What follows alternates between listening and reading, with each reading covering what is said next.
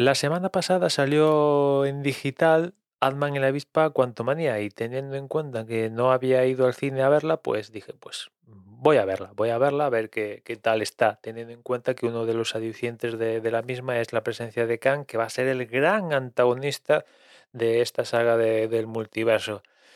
Y la película, pues, a ver, como siempre, a mí particularmente, como está sucediendo después del mega evento Infinity War Endgame, pues todo de Marvel, pues me sabe a poco, otra vez me ha sabido a, poco, pero esto ya, ya no se lo echo en cara a ellos, sino imagino que es una cuestión ya, ya personal mía. Después la peli, pues nada, clásica peli del género, barra subgénero Marvel Studios, no tiene mucha más ciencia que, que esa. Lo que sí que mm, cosas que diría es Kang. Kang, que entiendo que esta es una primera fase que va a tener su, su clímax en las dos pelis de los Vengadores que ya están anunciadas, que son la dinastía Kang y Secret Wars. Lo entiendo, que aquí Kang no podía estar a full power, lo entiendo perfectamente pero me faltaron consecuencias dentro, dentro del lugar donde estaba, que es eh, una peli de Ant-Man y la avispa, me han faltado consecuencias al, microcosmos este de Ant-Man y la avispa.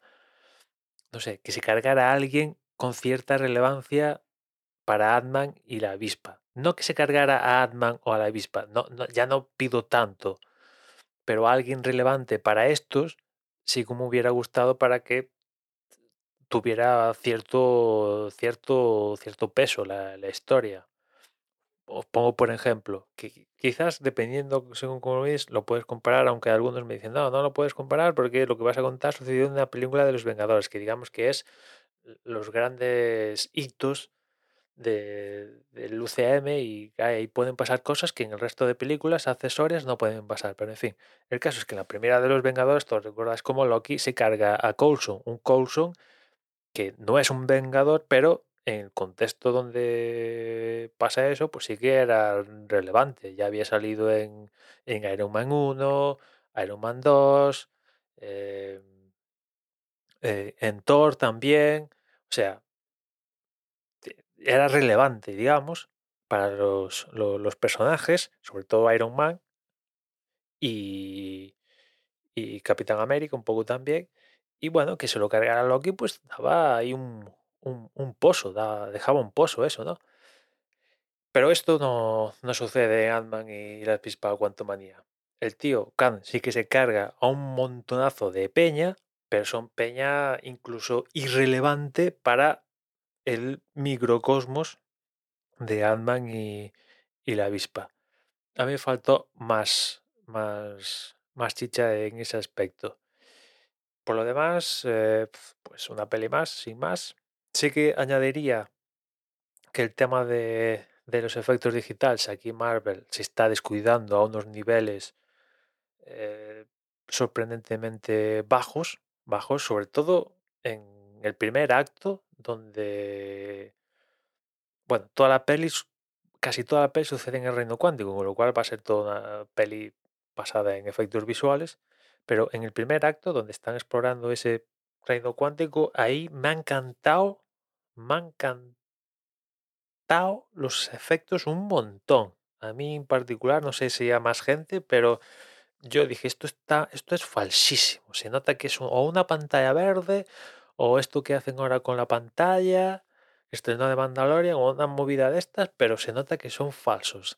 Que con el paso de la peli eh, no me cantaron tanto, pero en esta primera parte de la peli me cantaron de demasiado, ¿no? Y, y bueno, yo creo que ahí Marvel tiene un problema, porque todas sus películas tienen una cantidad de efectos visuales gigante.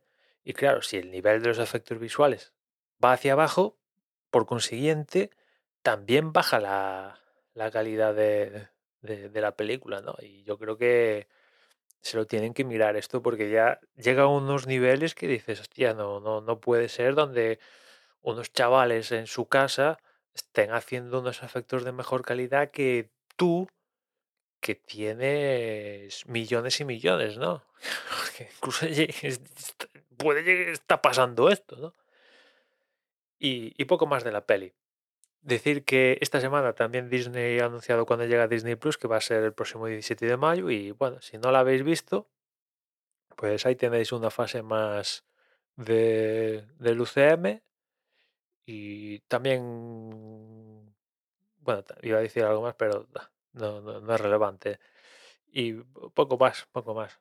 Una más, una más de, del UCM y a ver, yo, yo, yo imagino que un poco también me está pasando esto con, con esta saga es post, post Endgame también, porque a diferencia de, de cómo la estructuraron la anterior saga, eh, cada, cada fase, digamos, que tenía como hito una película de los Vengadores. Y ahora lo que están haciendo es. eh, no hay esas películas de, de los Vengadores que marcan un hito según cada fase, sino que es todas las películas de corridas.